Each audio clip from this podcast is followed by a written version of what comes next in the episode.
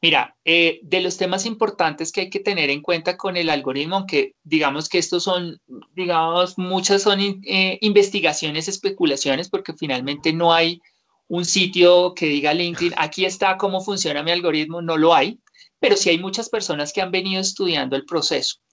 Hay algo muy importante con el tema de, lo que yo he visto y, y concuerdo con muchas personas que han venido trabajando este tema, es que lo primero que hay que tener en cuenta es que uno debe tener una red de calidad.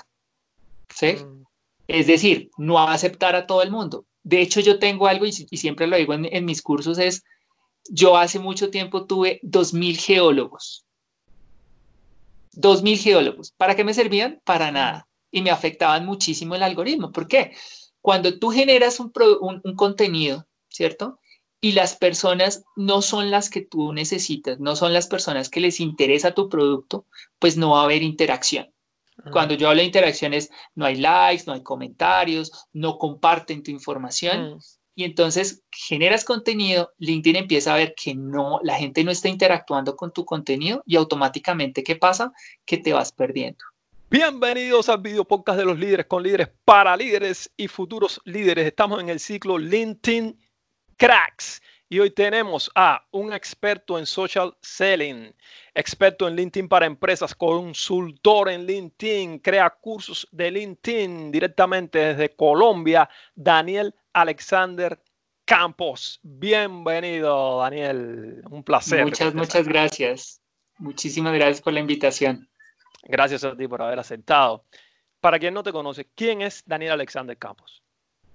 Bueno, Daniel Campos es un ingeniero que ha venido desde el sector de empleabilidad, ha estado trabajando por muchos sectores y que al final toma la decisión más sabia y es quiero emprender. Y en ese momento que decidí emprender, ahí empezaron mis, mis inconvenientes, ahí empezaron muchos inconvenientes, pero a raíz de lo que he venido trabajando con LinkedIn, me he dado cuenta que es muy fácil emprender siempre y cuando tengas un objetivo muy claro. Entonces, ayuda a las empresas a conseguir clientes corporativos para que puedan vender sus productos de una manera fácil y utilizando social selling y utilizando obviamente la plataforma número uno de negocios B2B que es LinkedIn. Muy bien, muy bien. Eso encaja perfecto aquí porque nosotros aquí hablamos de LinkedIn. Así que vamos a decir, ya te has vuelto un experto en LinkedIn, descubriste el potencial de LinkedIn, empezaste a desarrollarlo y ahora estás ayudando a las personas con, con eso. Vamos a decir que llego a LinkedIn, quiero empezar a explotarlo y al final vender, porque al final eso es lo que queremos. ¿Cómo me muevo? Digamos, ¿cuál es el primer paso? Mira, el primer paso no está en LinkedIn. El primer paso está en que tú conozcas cuál es tu objetivo, porque muchas veces eh, la gente entra a LinkedIn y coloca toda la información pensando que es un, currículum vitae. ¿sí? Entonces, lo primero que hay que hacer es saber cuál es el objetivo. Si voy a buscar empleo, si voy a buscar un tema de mejoramiento de marca personal, si voy a buscar negocios, si voy a buscar inversionista. O sea, hay muchos objetivos. Entonces, lo primero es empezar a trabajar sobre un tema de cuál es mi objetivo. Y lo segundo, ya sabiendo cuál es mi objetivo, entender quién es mi audiencia quiénes son esas personas objetivo que van a estar consumiendo la información que yo voy a generar, que va a consumir todo ese contenido que yo voy a crear y partiendo de ahí es que empiezo a crear un mensaje claro, una propuesta de valor y ahí en ese momento es cuando tú dices, vamos a entrar a LinkedIn, a que toda esa información que recolecté la vamos a empezar a colocar en cada uno de los ítems o de las secciones que están en LinkedIn. Sí, digamos que tu público objetivo, tú ya sabes, tú sabes lo que quieres vender y tienes una idea clara de quién es ese público objetivo, tu mercado. ¿Cómo tú empiezas a identificar estas personas dentro del LinkedIn, que es con las cuales quieres contactar y, y hacer negocio? Claro, aquí hay un tema importante y es que hay diferentes decisores de compra, ¿sí? Hay unos que son los que van a utilizar tu herramienta o van a utilizar eh, tu producto o servicio, ¿cierto? Son los que directamente van a mirar qué es lo que tú estás ofreciendo y hay otros que particularmente son los que de alguna forma deciden o no si se compra o no se compra ese producto. Cuando estamos hablando de negocios B2B, hay que entender que hay un comité de compras generalmente. ¿Y el comité de compras quiénes lo componen? Pues bueno, está el gerente de compras, el gerente de mercadeo, el gerente de tecnología, el gerente financiero, el gerente general y pues otras personas dependiendo del producto o servicio que estás ofreciendo. Cuando ya conoces esas personas específicamente, también hay que empezar a entender qué es lo que les interesa. Es muy diferente el mensaje que yo le voy a enviar a un gerente financiero que él necesita saber más temas de costos, de ROI, cuánto es, cuánto es el, eh, en cuánto le va a afectar o no eh, sus, sus, activos, su evita, etcétera, a una persona de calidad que realmente está buscando tal vez temas de certificación, temas de requisitos legales, requisitos eh, que, que, componen una, una norma como tal, etcétera. Entonces hay que crear el mensaje para cada uno de ellos. Cuando sabemos quiénes son esos decisores de compra y cuál es su dolor o cuál es su necesidad, empezamos ya a buscarlos directamente desde, valga la redundancia, desde el buscador y empezamos a establecer, uno, quién es la persona, ¿cierto? ¿Qué, qué sector está, en qué sector está, qué cargos tiene, ¿sí? ¿Cuáles son los cargos que se están generando? Y antes de contactarlos, empezar a mirar cómo es que él trabaja en LinkedIn, qué es lo que está haciendo, qué es lo que está aportando, qué es lo que está comunicando, hay que empezar a investigarlo un poco. Muchas veces las personas lo que hacen es que atacan de una vez a la persona sin conocerla.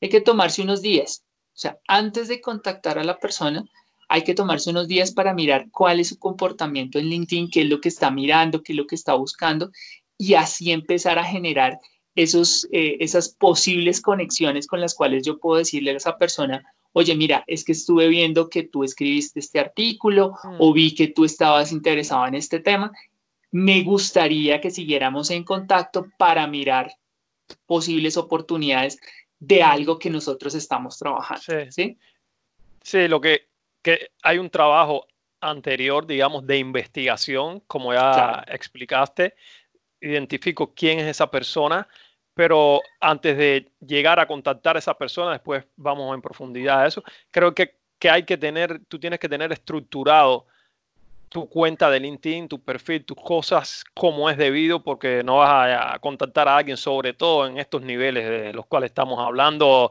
con un perfil desastroso, porque la gente no te, no te va a prestar atención, te va a ignorar. De acuerdo. Sí, y de hecho, mira que algo que pasa muy, muy generalmente es que a veces nuestro perfil no coincide con lo que yo estoy ofreciéndole a mi cliente.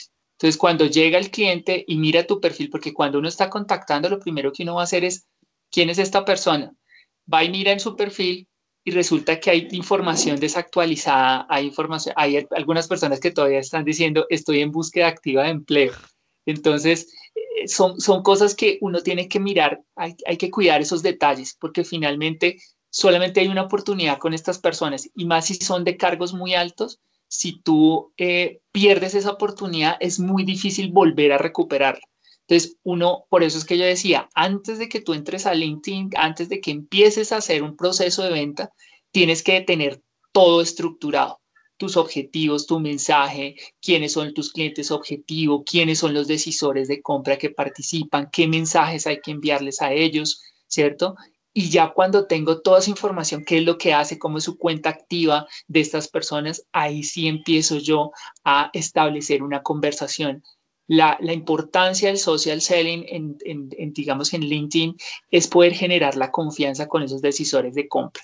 Entonces, para poder generar esa confianza, pues yo tengo que mostrar todo lo que esa persona quiere escuchar o lo que esa persona quiere o necesita de pronto eh, para poder generar esa confianza. Si tú no tienes ese LinkedIn o ese perfil totalmente actualizado, pues definitivamente lo que vas a hacer es que estás quemando una oportunidad grande. Mm, sí, sí, si quieres brevísimamente, para focalizarnos en otras cosas, pero brevísimamente, ¿cómo crees que un perfil, digamos, de buena calidad, cómo debe ser estructurado? Los elementos básicos, ¿cómo deben estar? Primero, que esté redactado pensando en el perfil de mi cliente, ¿sí? No el ego, porque muchas veces nosotros creemos que siempre con decir que somos los CEOs o los eh, CFO de, una empresa, pues que ya definitivamente va a llamar la atención. Claro, si yo soy un CFO de una empresa muy grande, pues claramente voy a llamar la atención. Pero si soy un CFO de una empresa pequeña, como somos la mayoría, pues realmente nadie la conoce. Entonces, hay que empezar a buscar más es qué te puedo aportar, en qué te ayudo, qué es lo que te puedo dar a ti para generar ese proceso de confianza. El, digamos, el banner, que generalmente uno lo tiene en azul o a veces uno pone son palabras bonitas, hay que buscar es la agilidad. Entonces, datos o, eh, digamos, una imagen muy bien clara, tener un, un, mensaje de lo que yo estoy aportando, qué es lo que yo hago y sobre todo eh, tener un teléfono de contacto. Mire que hay un tema muy interesante y es que me gusta tu perfil, estoy interesado en tu perfil, quiero hacer negocios contigo y no tengo cómo contactarte. Correos electrónicos que a veces uno ya ni usa, de Yahoo, de Hotmail, que alguna vez lo creó, pero pues ya no los utiliza y los tiene como, como dato de contacto. ¿sí? Los gerentes generales, los vicepresidentes, presidentes de una organización no te van a escribir, no tienen tiempo. O sea, si ellos están interesados en, lo que tú estás ofreciendo, lo más seguro es que te van a llamar. Y si tú no tienes un teléfono de contacto, pues estás perdiendo eh, importante información, ¿sí? Entonces, eso es importante que uno lo tenga en, en LinkedIn. La experiencia, más que experiencia, es que tú me muestres qué es lo que tú puedes ofrecer, ¿sí? ¿Qué es lo que ofrece tu negocio? ¿En qué te puedo ayudar? ¿Cómo te puedo ayudar? ¿Sí? Y obviamente un punto importante son las referencias. Finalmente, una cosa es lo que yo te digo y otra cosa es lo que están diciendo muchas personas. Entonces hay que también buscar referencias comerciales que cuando la persona entra al perfil entienda que definitivamente yo puedo ser el proveedor, eh, esa persona que necesitas, ¿sí? Y en cuanto a referencias, es muy importante que tengan tres, tres cosas muy claras. La primera, ¿cuál es tu problema? ¿Sí? ¿Cuál fue el problema que tuvo el cliente? ¿sí? ¿Cómo de alguna forma se hizo, se dio una solución a ese problema? Y lo tercero, yo te recomiendo, ¿sí? Porque muchas veces vemos en las recomendaciones, Daniel Campos es un ser excepcional. Eso no dice nada. Perdiste una referencia, o sea, eso realmente no te va a generar confianza y no le va a generar confianza a esa persona que está entrando en tu perfil pero si tú encuentras algo donde están mostrando un problema, una solución y definitivamente te están recomendando y es un cliente, pues definitivamente tienes algo mucho más ganador y es algo que puede generar mucho más confianza a esa persona que está entrando a tu perfil. Muy bien eso. Daniel, ahora hablaste, hicimos la investigación, encontramos a, las, a la persona, digamos, a focalizarnos en una persona, a la persona que, con la cual queremos establecer el contacto y ves cómo esa persona se mueve en LinkedIn, qué publica, qué comenta. Vamos a, poner dos escenarios aquí. El primero, hay personas que tienen cargos altos, digamos, lo que sea, que es la que quieres contactar, pero esa persona está pasiva en LinkedIn, no hace nada. ¿Cómo yo llego a esa persona? Tiene su perfil, pero no publica, no comenta, lo tiene inactivo prácticamente. Bueno, hay dos formas. Una es, eh, a pesar de que no, no esté tan activo esta persona, uno podría entrar a contactarlo, hablar directamente con él, diciéndole, oye, mira, veo que tú eres la persona responsable de, tal área, de tal cargo, y me gustaría presentarte estas ideas. ¿Sí? Esa es una. Pero digamos que suponiendo que la persona sea como muchas que pone su perfil de LinkedIn, lo cierra y nunca más lo he vuelto a ver, Vuelve a verlo hasta cuando está otra vez necesitando otro empleo. Eh, la otra forma que podemos hacer es mirar sus pares o mirar esas personas que están relacionadas con él en la empresa, ¿sí? Entonces, por eso era que yo hablaba mucho de los decisores de compra. Si yo sé que mi decisor de compra, el usuario como tal, es, no sé, el gerente de marketing, ¿cierto? Vamos a poner un ejemplo. Entonces, el gerente de marketing es la persona que yo sé que va a utilizar mi producto o mi servicio. Ahora, esa persona no es tan activa, pero yo veo que hay otros cargos como eh, los coordinadores de marketing o puede haber otro, otro CAM, por ejemplo, los, los Key Account Manager que tienen relación con él. Puedo empezar a contactarlos a ellos, hablar con ellos, decirles, mire, tengo este producto, no sé con quién crees que pueda yo hablar en la organización. Generalmente esas personas dicen, mira, deberías hablar con Daniel Campos, que es el gerente de marketing ¿sí? discúlpame, tú tienes un correo o un teléfono donde yo pueda contactarle. Entonces, mira que ahí es donde tú empiezas a generar las conversaciones y también es mucho más fácil cuando tú dices, mira, es que, no sé, Daniel Campos me dijo que hablara contigo, que tú eres la persona responsable de esta área. Entonces, ¿qué te parece si nos tomamos unos minutos y hablamos del tema? Cuando alguien te está relacionando, cuando alguien te está recomendando, es mucho más fácil la entrada, ¿sí? Entonces, por eso siempre digo, no hay que basarse solamente en esa persona que es tu usuario, sino las otras personas que al final lo que van a hacer es que te van a llevar hacia la persona objetivo, ¿sí? Claro. Entonces, esa es una forma con la que podemos trabajar. Sí, y en, el, en, el, en, la, en la primera variante que digamos que, que explicaste, llega a la persona que puede llegar a través de LinkedIn, aunque si no está activa, pero no tiene el perfil cerrado, pero está ahí, y le, dices, mira, tengo estas ideas que creo, ¿cómo tú estructuras ese mensaje para que no sea una venta? Porque si enseguida le dices, la persona nada más se huele que estás tratando de venderle, creo que abandona. Claro, Mira, aquí hay un tema y es el siguiente. Generalmente la estructura de un mensaje debe tener tres temas. Primero, que sea personalizado, es decir, que la persona sienta que yo le estoy hablando a esa persona. Entonces, algo muy simple como, hola Daniel, veo que tú estás trabajando para la empresa XYZ, ¿sí? Ya demuestra que no es un bot, ¿sí? Que no es un mensaje copy-paste, ¿cierto? Esa es una primera parte. La segunda, precisamente aquí es donde uno tiene que empezar a mirar eh, el tema de, los sectores, o sea, todo lo que encierra a esta persona en donde él puede estar metido, ¿cierto? Y empiezo a buscar algún tipo de variante con la cual yo pueda generar una, una conversación. Tú eres la persona que está trabajando en el área de responsabilidad social de esta organización y vi que hace unos días sacaste o, sacaron algo muy interesante en tu organización. Me gustaría establecer una conversación contigo y mirar eh, más temas que podamos trabajar en conjunto. Ahí tú no estás diciendo que hay venta, ¿cierto? Pero sí estás hablando de algo que finalmente él se da cuenta que tú te tomaste el tiempo de, estudiarlo, que sí lo has, lo has, seguido, lo has, em, eh, has estado en, en, algún contacto con esta persona, ¿sí? Lo que pasa es que la gente no es que esté reacia a las ventas, lo que pasa es que muchas veces también envían mensajes que ni siquiera eh, él dice, pero ¿por qué me estás contactando a mí? Si, si mm. yo, por ejemplo, yo soy el gerente de recursos humanos y tú me estás vendiendo algo de temas de marketing, o sea, no te tomaste el tiempo de mirar mi perfil, no sabes lo que estoy haciendo, ¿sí? Entonces, por eso es que es tan importante revisar no solamente LinkedIn, cuando uno mira la persona y uno ya sabe que esa es la persona objetivo, pues hay que empezar a buscar otras redes, ¿sí? Hay que buscar eh, en Google, venga, ¿qué hablan sobre esta persona? ¿Qué es lo último que ha salido de esta persona? Uno se encuentra con cosas increíbles, premios, eh, recortes de prensa, empieza a mirar uno entrevistas, empieza uno a encontrar muchos temas que de pronto en LinkedIn, precisamente porque no es una persona activa, no los coloca, pero no quiere decir que no tenga una vida activa, ¿sí? Entonces, uno empieza a mirar todos esos temas. Hay que hacer un proceso de investigación. El éxito en un proceso de, ventas en línea, digamos que todo, todo el tema de social selling está desde la investigación. Entre más investigues, entre más información tú tengas, vas a tener la información adecuada para empezar a generar o establecer una conversación con esta persona sin tener que vender.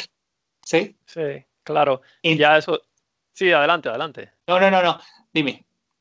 Ya eso mm, es, un, es un proceso que hay que seguir que está muy, muy interesante. También cuando las personas, digamos, están activas en LinkedIn, es mucho más fácil porque ves lo que están diciendo y te apoyas en eso. Vi que escribiste este artículo, vi que comentaste esta publicación que te gustó y por ahí puedes, eh, digamos, eh, iniciar la conversación. Es mucho más fácil.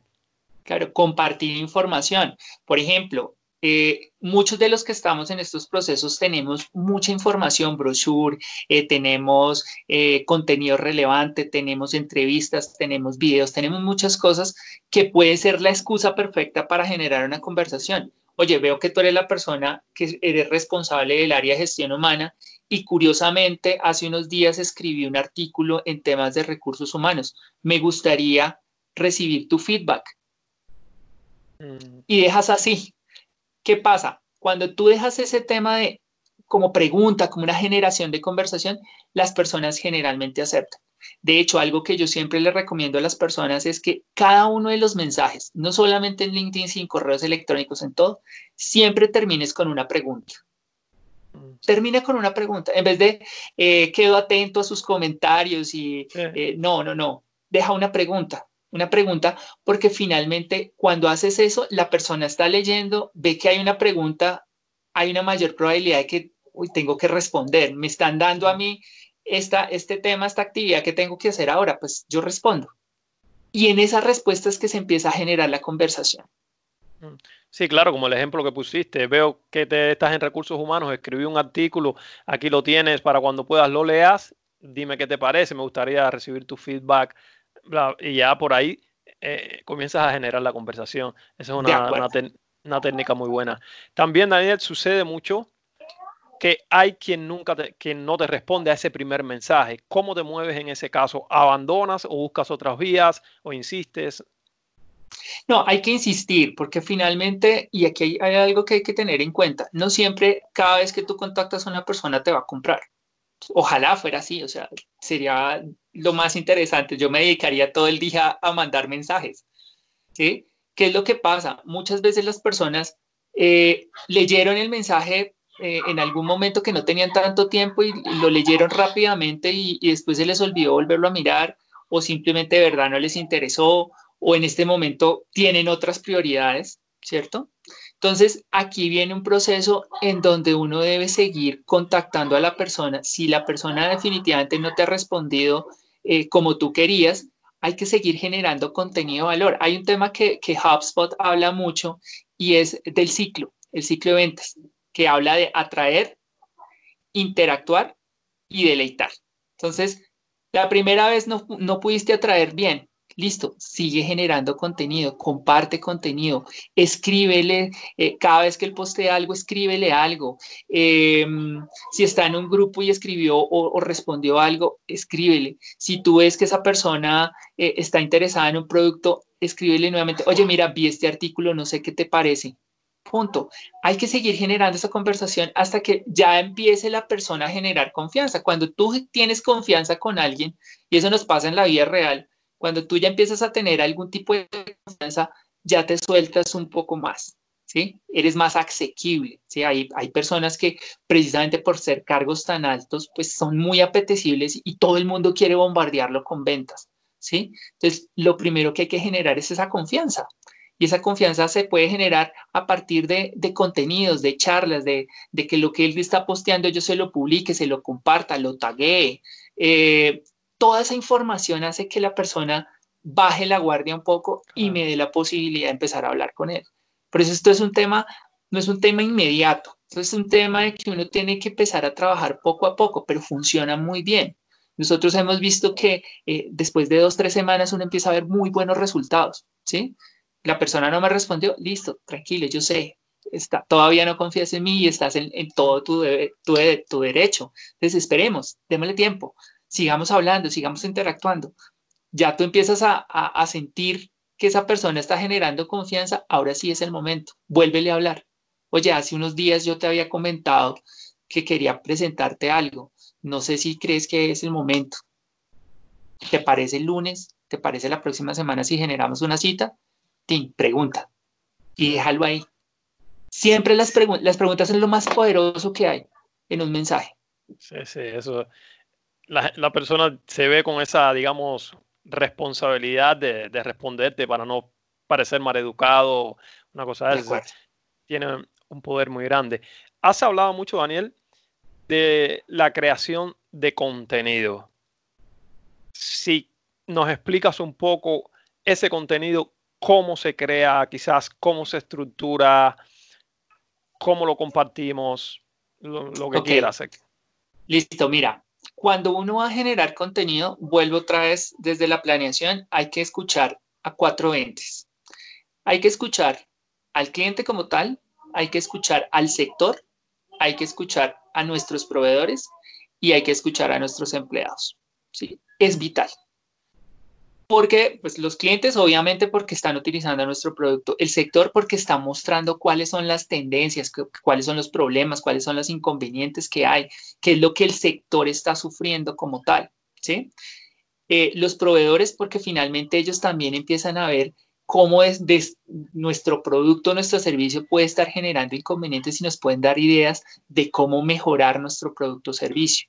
Y lo otro son los empleados. Finalmente los empleados son los que están cara al cliente, son los que están recibiendo el regaño, están recibiendo la felicitación y están entendiendo qué es lo que necesita nuestro cliente.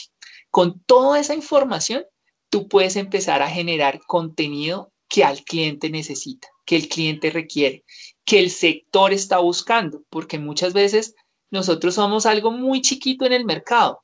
Cuando yo empiezo a escuchar lo que quiere el sector, y empiezo a generar contenido de lo que está pidiendo el sector. ¿Qué es lo que estoy haciendo? Atrayendo. Estoy atrayendo a clientes potenciales. ¿sí? Ahora, ¿cómo se puede generar el contenido? Hay muchas formas. Se pueden generar contenidos desde videos, se pueden generar contenidos desde una infografía, desde un artículo como tal, puntualmente, hacer webinars con base en lo que tú estás escuchando. Ah, es que el problema del sector es este. Ok, hagamos un webinar hablando de cómo podemos solucionar este inconveniente que está pasando actualmente. Esos son contenidos que tú puedes trabajar. Lo otro, los grupos. Generalmente la gente dice en LinkedIn los grupos no se mueven y tal vez sea cierto. Pero lo que uno encuentra en los grupos es que como están sectorizados, uno puede encontrar mucho más fácil información con la cual tú puedes coger y volver a atacar. ¿sí? me gustaría que profundizaras un poquito en los grupos, porque es algo que la gente un poco ha descuidado, porque dice que hay mucho ruido, que la gente publica y nadie le presta atención, que hay muchos grupos que son muy grandes y, sabes, demasiado ruido. Y otras personas dicen que te aconsejan mejor grupos más pequeños. ¿Cómo ves esto? Si nos explicas un poco, creo que sería fenomenal. Yo lo que busco en los grupos es que sean grupos especializados. ¿Sí? Muchas veces lo que pasa es que nosotros entramos a grupos muy grandes, pero son demasiado genéricos. Entonces lo que uno va a encontrar ahí es más propaganda de venta mm. que realmente información, contenidos. Entonces yo sí busco o trato de buscar grupos que sean mucho más pequeños o que sean grupos mucho más especializados, ¿sí? Hay que estar en los grupos, hay que empezar a mirar quiénes son las personas que están en ese grupo, porque esa es otra forma de mirar qué base de datos puedo ir alimentando, ¿cierto? Y hay que hacer presencia. Mira que curiosamente eh, yo estaba en algunos grupos que finalmente no hay una gran interacción, pero en algunos momentos me dicen, mira, es que yo vi algo que estaba en tu grupo y lo que hice fue entrar a tu perfil y ya ahí seguí el proceso. ¿sí? Entonces, los grupos lo que nos dan a nosotros es ese tema de qué es lo que necesitan, pero yo sí también recomiendo que los grupos no sean tan grandes, que sean grupos mucho más focalizados, mucho más específicos y em, donde uno pueda, a pesar de que no se interactúe mucho, aunque a pesar de que uno vea que la gente no interactúa, hay que empezar a seguir esos grupos.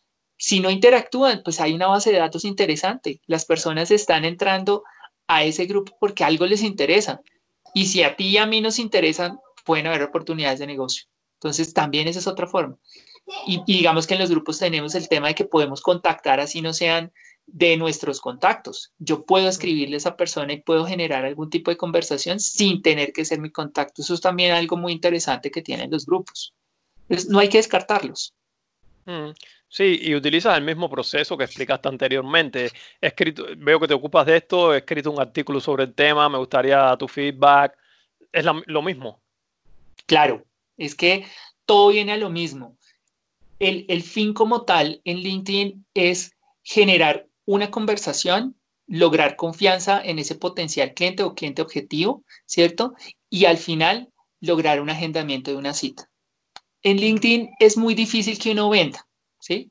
O digamos que con los clientes que nosotros trabajamos, que son eh, clientes donde un proceso de negociación puede durar seis meses, un año, año y medio, tenemos un cliente que dura año y medio para, para vender un solo producto, ¿sí? Entonces, aquí no es tanto de vender, aquí es de generar esa confianza y esa conversación con el cliente para que él siga con nosotros, esté ahí, esté ahí, mientras que se va cerrando el proceso de negociación. Entonces, lo que hace LinkedIn y lo hace muy bien es llegar a ese momento de agendemos una cita, hablemos, conversemos, quiero escuchar de tu negocio. Eso es lo que hace muy bien LinkedIn. Ya de ahí, ya tenemos que empezar a utilizar otras herramientas con las cuales eh, podamos cerrar la venta. Mm. Sí, de, las herramientas, digamos, que, que ofrece LinkedIn, no hay nada, digamos, eh, secreto ni nada de eso, o no sé, no sé, el Sales Navigator, cómo lo usas, si quieres llegar a esta parte que mucha gente me ha hablado de la importancia del Sales Navigator. Yo lo primero que les digo a las personas es, hasta que tú no entiendas muy bien cómo funciona la red como tal y cómo funciona el algoritmo orgánico de LinkedIn, no entres a utilizar eh, otros medios pagos porque lo que va a pasar es que vas a perder la plata. La gente dice, no, es que como tengo Sales Navigator, voy a estar en las primeras búsquedas, me van a encontrar mucho más fácil, va a ser mucho más fácil la gente y eso no es cierto. ¿sí? Todo necesita trabajo. Entonces, lo primero que hay que hacer es aprender cómo funciona orgánicamente LinkedIn, cómo funciona tus clientes, cómo funciona tu sector y luego sí entrar a Sales Navigator. ¿Qué tiene Sales Navigator? Sales Navigator te ayuda a hacer mucho más fácil las búsquedas, a encontrar mucho más rápido a esos clientes objetivo y a poder hacer, poder hacer un seguimiento a esos clientes objetivos de una manera mucho más rápida. Podemos hacer em, clasificaciones por sectores o clasificaciones ya, digamos que por personas en específico. Entonces, podemos empezar a crear nuestras bases de datos para cada una, para cada sector o para cada estrategia que queramos, podemos hacer como unas carpetas en donde podemos llevar muy fácilmente esos, esos procesos de, negociación o esos procesos de ciclo de venta que estamos haciendo. Entonces, Sales Navigator nos ayuda muchísimo en ese proceso de mejorar, ¿sí?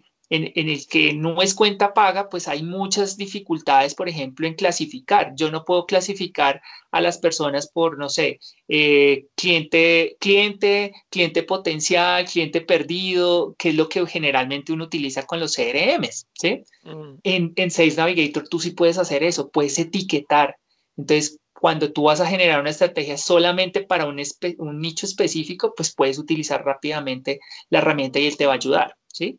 Y algo que también me gustan son los filtros. Tienen unos filtros mucho mejores que los que tenemos. Hay uno que me encanta y es, por ejemplo, el tema de eh, la cantidad de personas que están trabajando para una empresa. Eso me encanta porque yo ya puedo decir, no, es que yo quiero trabajar para empresas que tienen mil, cinco mil empleados, no me interesan las pequeñas.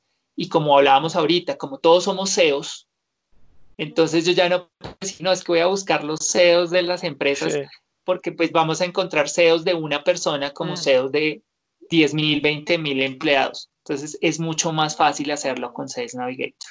Mm, claro, muchas ventajas. Hay que pagar, pero las ventajas las tienes y en estos niveles cuando haces negocios, eh, digamos, las recuperas gran parte de la inversión y las ganancias son mayores porque son productos que, y servicios que tienen precios altos por lo que es, recomendable. Digamos que tú, por ejemplo, en un mes consigues 10, 15 clientes, clientes corporativos, ¿no? Acá estamos hablando de clientes corporativos. Y esos 10, 15 clientes corporativos consigues dos o tres negocios, pues ya Sales Navigator se pagó solo. ¿sí? O sea, ya pagó casi que todo el año. ¿sí? Entonces, eh, ahí es donde tenemos que empezar a mirar. Pero si yo no sé utilizar LinkedIn, no sé cómo funciona, no sé quién es mi cliente objetivo, pues ahí sí voy a perder mucha plata con el Sales Navigator. Claro. Hablaste también de la importancia de conocer cómo funciona el algoritmo de LinkedIn. Sí. Si nos das algunas nociones aquí de cómo funciona. Ok, mira, eh, de los temas importantes que hay que tener en cuenta con el algoritmo, aunque digamos que estos son, digamos, muchas son eh, investigaciones, especulaciones, porque finalmente no hay un sitio que diga LinkedIn, aquí está cómo funciona mi algoritmo, no lo hay, pero sí hay muchas personas que han venido estudiando el proceso. Hay algo muy importante con el tema de, lo que yo he visto y, y, concuerdo con muchas personas que han venido trabajando este tema, es que lo primero que hay que tener en cuenta es que uno debe tener una red de calidad. ¿sí? Mm. Es decir, no aceptar a todo el mundo. De hecho, yo tengo algo y, siempre lo digo en, en mis cursos, es yo hace mucho tiempo tuve 2.000 geólogos. 2.000 geólogos. ¿Para qué me servían? Para nada. Y me afectaban muchísimo el algoritmo. ¿Por qué? Cuando tú generas un, un, contenido, ¿cierto? y las personas no son las que tú necesitas, no son las personas que les interesa tu producto, pues no va a haber interacción. Cuando yo hablo de interacciones, no hay likes, no hay comentarios, no comparten tu información. Mm. Y entonces generas contenido, LinkedIn empieza a ver que no, la gente no está interactuando con tu contenido y automáticamente, ¿qué pasa? Que te vas perdiendo, que casi que nadie te ve. Entonces tú dices, pero yo estoy generando un contenido muy interesante y la gente no. Y hay cosas que la gente escribe que son tal vez muy obvias o que no tienen mayor relevancia y tienen una cantidad increíble es muy, muchas veces es por eso, porque tú tienes una cantidad de personas que son muy relevantes a tu sector, que te empiezan a conocer, y entonces cuando tú envías información, automáticamente empieza a generar interacción. Hay que tener en cuenta que la primera hora, cuando tú generas un contenido, la primera hora es vital, ¿sí? O sea, después de la hora, ya tú dices lo que fue, fue. Pero la primera hora sí es muy importante en donde uno tiene que empezar a generar que haya mayor interacción. Yo he visto que más o menos cuando se ha logrado en una primera hora de 30 a 35 interacciones, o sea, likes, comentarios, que comparten la información, etcétera, podemos tener muchas visualizaciones, podemos llegar a 20 mil, 50 mil visualizaciones muy fácilmente, ¿sí? Pero eso depende de la primera hora. Y lo he venido viendo, yo empiezo a mirar ya, primera mm. hora, tengo 15 interacciones, esto no va a tener mucha, y se, y se da cuenta uno que las interacciones son muy pequeñas, ¿sí? Entonces, ¿yo qué hago para que esa primera hora funcione? ¿Sí? En mis grupos de WhatsApp, mm. oigan muchachos, miren, acabo de, poner esto, me gustaría su feedback. ¿Qué les parece? Escríbanme, por favor. Entonces, eso hace que la primera hora genere interacción mucho más alta, ¿sí? Y, el, y LinkedIn como tal, el algoritmo, empieza a ver que hay más personas que están consumiendo ese contenido y que se está compartiendo y empieza a generarte más, más personas que puedan ver tu contenido. El primer, digamos que cuando eh, uno pone un contenido, LinkedIn coge una muestra de lo que tú tienes, de tus grupos, y se lo muestra. Si esas personas tienen una buena interacción, empieza a abrirlo a más espacio. Entonces ahí es cuando tú empiezas a ver, ve personas de segundo nivel, de tercer nivel, están, están comentando. O sea, ¿por qué? Pues es por eso, porque ya empieza a abrir LinkedIn y que más gente pueda ver tu contenido. Y ahí es donde se empieza a generar la viralización. Lo otro son los hashtags. Los hashtags hay que utilizarlos. Lo que pasa es que uno eh, eh, crea hashtag porque sí. Entonces, eh, creo el hashtag, hoy lunes estoy contento.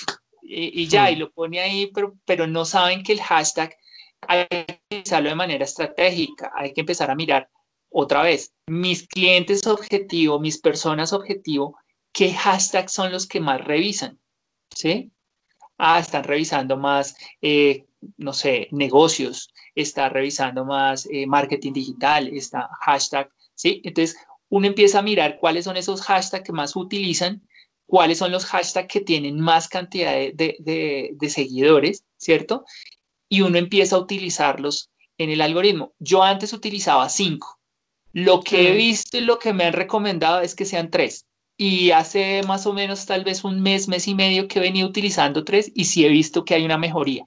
¿sí? Ah. No sé si es coincidencia, pero eh, por algo lo está diciendo la gente y lo he venido haciendo y realmente ha funcionado. ¿Qué hashtag utilizo? Yo siempre utilizo un hashtag de mi marca personal, porque yo necesito que, que empiecen a seguir mi hashtag. Otro hashtag que es de el tema en que estoy compartiendo y otro hashtag que yo sé que es un hashtag del sector que están buscando, ¿sí? Y mm. que yo empiezo a mirar cuántos, eh, cuántas cantidades de seguidores tienen esos hashtags. Entre más, pues hay una mayor probabilidad, no quiere decir que los van a leer todos, ¿no? Pero sí hay una mayor probabilidad de que nos encuentren. Esos son temas como que he visto que el algoritmo eh, funciona bien, el tema de mm, los videos, entonces, por ejemplo, los videos de YouTube, de Vimeo, ¿cierto? Eh, los artículos que son de afuera, pues LinkedIn de alguna forma los, los trata de penalizar un poco, entonces yo lo que busco es más contenido, imagen y tal vez en el primer comentario que hay, eh, yo coloco, si ustedes quieren ver sobre este artículo, te clic acá, ¿sí? Pero mm. no lo pongo en el cuerpo del mensaje. Cuando lo pongo en el cuerpo del mensaje, sí veo que hay una disminución pues un poco más alta de ese, del tema de, de tener mayor engagement con la gente. Entonces, generalmente esos URLs los pongo abajo. Eso también funciona para el algoritmo. Sí, sí, en los comentarios. No, muy interesante. Creo que el algoritmo es un poco indescifrable, como dijiste, nadie tiene la última. Hay que estar experimentando. Hoy mismo a mí me llegó una notificación de una entrevista que hice de estas de LinkedIn Cracks. Eh, utilicé el hashtag social selling. Me llega la notificación, tú, estás en trending en LinkedIn. Yo ni me, imaginaba eso por el, hashtag social selling. Eh, no sé, no es que tiene tanto volumen, pero no sé, el algoritmo es, loco. Sí, es loco. de acuerdo. Y una cosa que, dijiste también, en, que cuando, por ejemplo, en esa primera hora, para, para digamos, que esa, hayan interacciones, es contactas a tus grupos de WhatsApp, toda la gente que te puede apoyar en eso, pero también para estimular esa interacción, lo mismo que dijiste al inicio, que has estado repitiendo, quizás puedas cerrar ese post con una pregunta. ¿Qué te parece? ¿Qué opinas? Yo lo estoy haciendo últimamente mucho, casi siempre. y está funcionando mucho mejor. Sí, sí, sí. Sí, porque finalmente cuando tú lees algo y hay una pregunta, estás hablando con esa persona. Uno siente que realmente está hablando con esa persona y uno dice, pues yo sé el tema, pues sí, yo voy a responder. Entonces, a mí me gusta mucho y siempre lo hago que dentro de las publicaciones siempre coloco una pregunta y siempre busco que la persona eh, me responda. Siempre le digo, oye, déjame tus comentarios, dame una recomendación eh, frente a lo que te estoy diciendo. ¿Qué opinas sobre estos temas? Eh, ¿Qué otros aspectos has visto que pueden suceder acá? ¿Qué otros problemas has visto? Etcétera. Eso hace que también la gente sienta esa necesidad de, yo quiero, quiero hablar. Me estás preguntando, pues listo, yo quiero responder eso es muy bueno, ¿sí? A veces somos muy secos en la publicación, entonces simplemente ponemos la publicación y ya, ¿no? Hay que, hay que generar esa interacción para que la persona también quiera responder algo. Mm.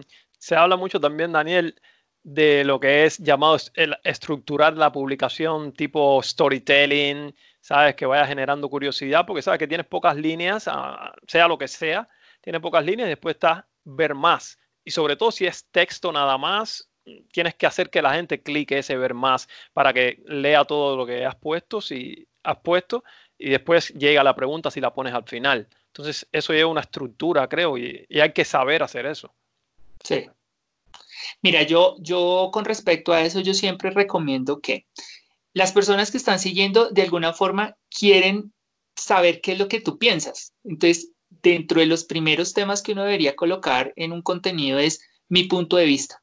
¿qué opino yo sobre lo que voy a presentar? Porque muchas veces las publicaciones ni siquiera son de nosotros, son publicaciones que nos llamaron la atención, que creemos que son relevantes, pero no son de nosotros. Entonces, ¿qué es lo de nosotros? Nuestro punto de vista. Entonces, siempre hay que poner un punto de vista de qué es lo que estoy opinando sobre este tema. Segundo, llamar a, esa interacción, que es lo que yo he venido diciendo, que son esas preguntas, eh, donde le digo a la persona, ¿usted qué opina de? respóndame esa opinión. Lo otro es tener un call to action, o sea, yo qué quiero con ese contenido, porque muchas veces ponemos el contenido, pero por ponerlo. No, los contenidos y la información que yo estoy colocando tiene que tener un fin. ¿sí? ¿Cuál es ese fin? Quiero que vayas a mi página web, quiero que llenes un formulario, quiero que te inscribas en, una, en, un, webinar. Hay que ponerle eso a la gente. ¿sí? Si yo no tengo, de alguna forma, no tengo un objetivo claro, pues por lo menos yo sí quiero que le den un me gusta, un, me compartan y me comenten. Entonces, pues pónganlo, ¿sí? La gente necesita, a veces, eh, el solo decirlo ayuda a que la gente lo haga, porque uno dice, oiga, a mí me gustó, pero no lo pone, ¿sí? Entonces, oye, no, te comento, oye, regálame un me gusta, si te gustó, ponme un me gusta, y lo hacen, ¿sí? Utilizar los hashtags y otro tema es taguear a la gente, o sea, empezar a, ver que si, por ejemplo, estoy buscando temas con los clientes y yo veo que ese cliente le puede interesar, ¿por qué no lo tagueo en ese contenido? ¿Sí? Mm. Esa es otra, volvemos otra vez, esta es otra forma de empezar a generar confianza con ese cliente potencial. Sí, listo, no estamos hablando, en este momento no me has respondido, pero te estoy tagueando porque yo creo que eso es relevante para ti. Y no mm. estoy hablando de un negocio como tal todavía. ¿sí? Mm. Entonces, eso es más o menos como, como, el, como debería estar un contenido, ¿sí? Ahora, ¿cómo lo puedes utilizar? Lo puedes utilizar, como tú decías, un storytelling. Si se puede, por ejemplo, poner casos, es interesante, ¿sí? o a mí me ha pasado, ¿sí? O buscar desde el dolor. Oye, cada vez que te pasa esto, eh, no sientes frustración por estos temas, eso ayuda porque lo que estoy haciendo es generar empatía, ¿sí? Empatía con la persona. A mí me ha pasado esto y a ti creo que también te ha pasado. Entonces uno dice, ah, sí, sabes que sí, a mí también me ha pasado. Estoy ya generando empatía con las personas. Entonces, eh, el storytelling es muy bueno, pero también creo que hay eh, otros temas que están mucho más enfocados a hacerle sentir a la persona que lo que estoy contando lo hemos vivido o lo vas a vivir, ¿sí? Mm. Que él sienta que de verdad estoy hablando con esa persona, porque he visto storytellings que son muy bonitos, pero no me enganchan, porque pues sí, suenan bonito, pero, pero nada más. cambio, cuando tú sientes que te estoy hablando a ti, que realmente es un problema de los dos, es una necesidad de los dos, hay mucho mayor interacción. claro, puedes comenzar con una pregunta. ¿Te ha sucedido alguna vez, bla, bla, bla? Creo que eso también puede ser potente, ¿no? ¿Cuántas veces has sufrido este tema? Uy, sí, muchas. Y ya, ya con eso, la persona ya se está respondiendo, ya me está hablando, ¿sí? Mm. Entonces, eso es lo bonito de los contenidos. Sí. Otra cosa, Daniel, es con qué frecuencia crees que se... Ya sabemos que el algoritmo es loco, nadie lo puede descifrar, pero ¿con qué frecuencia recomiendas tú o en tu caso te funciona mejor publicar? ¿Publicas tantas veces a la semana o tantas veces al día o cómo? Mira, yo para la, bueno, aquí hablamos de dos, ¿no? Vamos a hablar del personal y el empresarial, ¿sí? Mm. Para el empresarial, yo recomiendo máximo dos veces por semana, ¿sí? Todos los días eh, no me parece tan recomendable a menos de que uno tenga un contenido demasiado relevante en donde yo no tenga que estar vendiendo mi producto, sino puedo estar mostrando cualidades de mi producto lo cual encuentro un poco difícil. Es muy complicado no llegar a ese punto en donde necesito vender mi producto en, una página empresarial. Entonces, yo considero que en las empresariales y me ha funcionado muy bien, tengo una página que se mueve bastante bien mm. y em, dos veces por semana me parece que está perfecto. Para el, para el personal, yo creo que máximo eh, tres o cuatro veces por semana es un muy buen número, ¿sí? Obviamente, hay que entender, nuevamente vuelvo y lo digo, hay que entender al público objetivo, ¿sí? Hay que empezar a mirar en qué días están funcionando, porque muchas veces dicen, eh, no, es que el horario, que si es por la mañana, por la tarde, por la noche, mira, eh, curiosamente hay personas, tengo un amigo y colega que, dice, yo los domingos a las 8 de la noche publico y me va muy bien. Y yo digo, está loco, o sea, un domingo a las 8 mm. de la noche publicando en LinkedIn, es loquísimo y funciona, ¿sí? Pero eso es por qué? Porque ya conoce a su audiencia, ya sabe en qué momentos hay que publicar. Y también tú empiezas a eh, enseñar, a educar a tu audiencia. Cuando ya tienes una audiencia, ya la gente le gusta, tú ya empiezas siempre regularmente al mismo día, a la misma fecha, a la misma hora, etcétera. Ya la gente empieza a decir, ok, a las 7 de la mañana hay contenido interesante, ¿sí? Empiezas a, a educar, hay que educar a la gente, ¿sí? Entonces, por ejemplo, yo escribo siempre de 7 y cuarto de la mañana a 7 y 30. Si, al, si de 7 y cuarto a 7 y 30 no publiqué nada, ya no publico ese día. ¿sí? ¿Por qué? Porque yo digo, mi público ya no está ahí y me funciona. Y lo he visto que a veces pongo publicaciones en otros horarios y a veces casi que ni se mueve. ¿sí? Entonces, ya he venido empezando a, a, enseñarle a la gente en qué momento estoy. ¿sí? Pero me parece entre 3, 4 veces por semana está perfecto. Mm, y Daniel, cuando tienes la página de empresa y la personal, el contenido es diferente. Ese que publicas dos veces a la semana es diferente del que publicas en tu perfil personal. Sí, digamos que eh, si yo, por ejemplo, tengo la página empresarial y la página personal, la página personal, yo soy el embajador de la marca, ¿sí? Entonces, pueda que utilice el mismo contenido que estoy compartiendo en mi página empresarial, pero yo hablo desde mi punto de vista nuevamente. O sea, yo como embajador de la marca hablo sobre estos y estos y estos temas y pongo el mismo contenido. Puedo poner el mismo contenido, pero siempre hablando desde como yo como persona, como yo como embajador de marca, es que voy a hablar y voy a presentar y voy a compartir el contenido. Y la página empresarial, pues si ya habla como empresa, pues es su marca, es, la marca como tal, entonces ya es un contenido mucho más, eh, mucho más serio, mucho más estructurado para que la persona, el sector como tal, empiece a conocer qué son, cuáles son los temas que yo estoy ofreciendo. Pero ya yo como persona, si soy embajador de mi empresa y como embajador de mi empresa quiero que ustedes conozcan todos estos temas. Mm, muy interesante. ¿Cuáles son, Daniel, los mayores errores que debes cometer, digamos, si no los resumes aquí en dos o tres errores garrafales? Mira, yo el primer error y el que más odio es que no haya datos de contacto, o sea, no haya un teléfono. En este momento de transformación digital, las personas están buscando facilidad y generar un formulario, llenar un formulario, eh, escribir un correo electrónico no es darle facilidad al cliente. Entonces, tener un teléfono de contacto y que se pueda encontrar fácilmente está perfecto. Segundo, hablar desde el ego, hablar desde el tengo y no de lo que yo puedo dar por ti. Entonces, muchas veces vemos perfiles en donde tengo una maestría, tengo una especialización, tengo experiencia, tengo inglés, tengo, sí, pero de todo lo que tú tienes, ¿en qué me ayudas? Es mm. un, error muy grande porque si yo estoy buscando negocios, pues no entiendo qué es lo que vas a, darme a mí con todo ese conocimiento. Puede que no me sirvas, ¿sí? Así de simple. Y eh, tercero, em, que se mire todavía el perfil de LinkedIn como una hoja de vida, ¿sí? El perfil de LinkedIn va un poco más allá.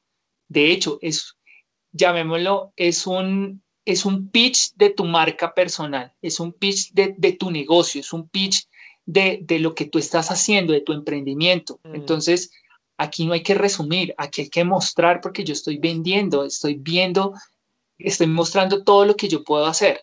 Y ahí está el, el mensaje claro es ese, ¿qué puedo hacer por ti? Eso es lo que tenemos que empezar a trabajar y no lo que yo tengo que es un error muy grande que se encuentra mucho en LinkedIn. Entonces, por eso es que aparecen los SEOs. Entonces, SEO, SEO de sueños, eh, SEO de digital, eh, ¿cómo es que hay? Nómada digital, pues muy bonitas las palabras, pero eso no me ayuda, ¿sí? Entonces, hay que salirnos de ese ego. Mm. Y ya para resumir, Daniel, las mejores, digamos que si puedes hacer todo un resumen o, o tres pasos, cuatro pasos o las mejores prácticas como desees.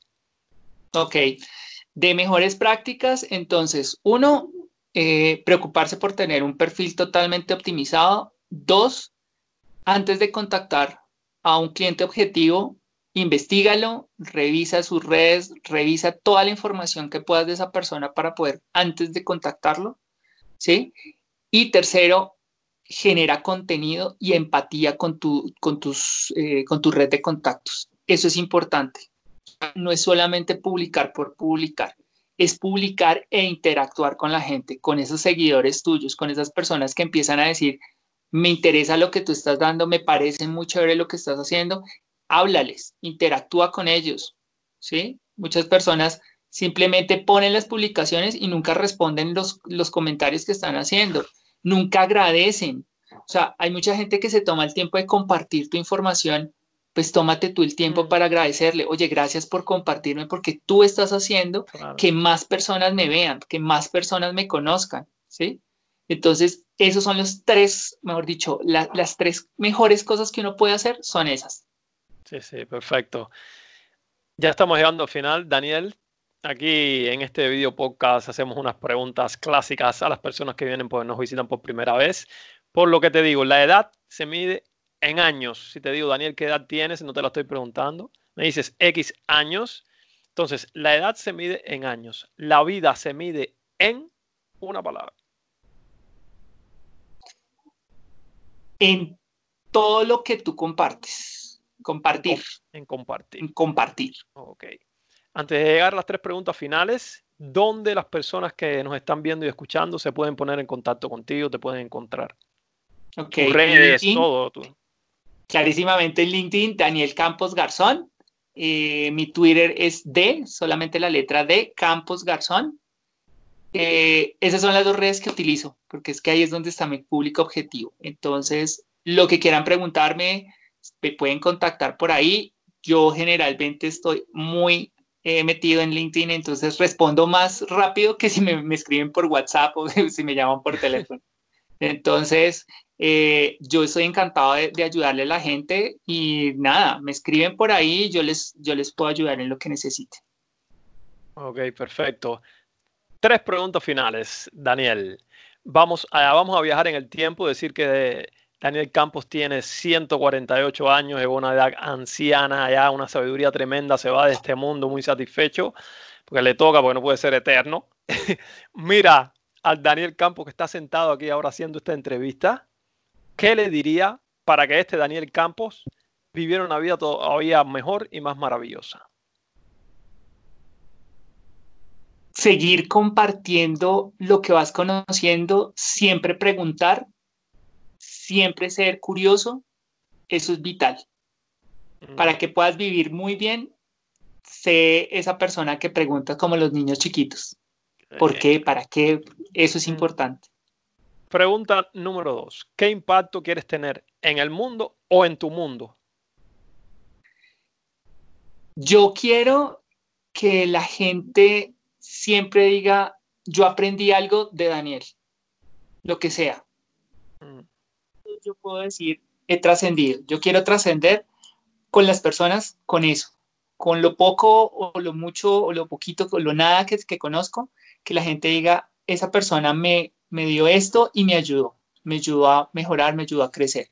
Eso es lo que más me interesa. Tercera y última pregunta. ¿Qué hace para ti a un gran líder? ¿Qué características debe tener un gran líder? Un gran líder, confianza en su equipo.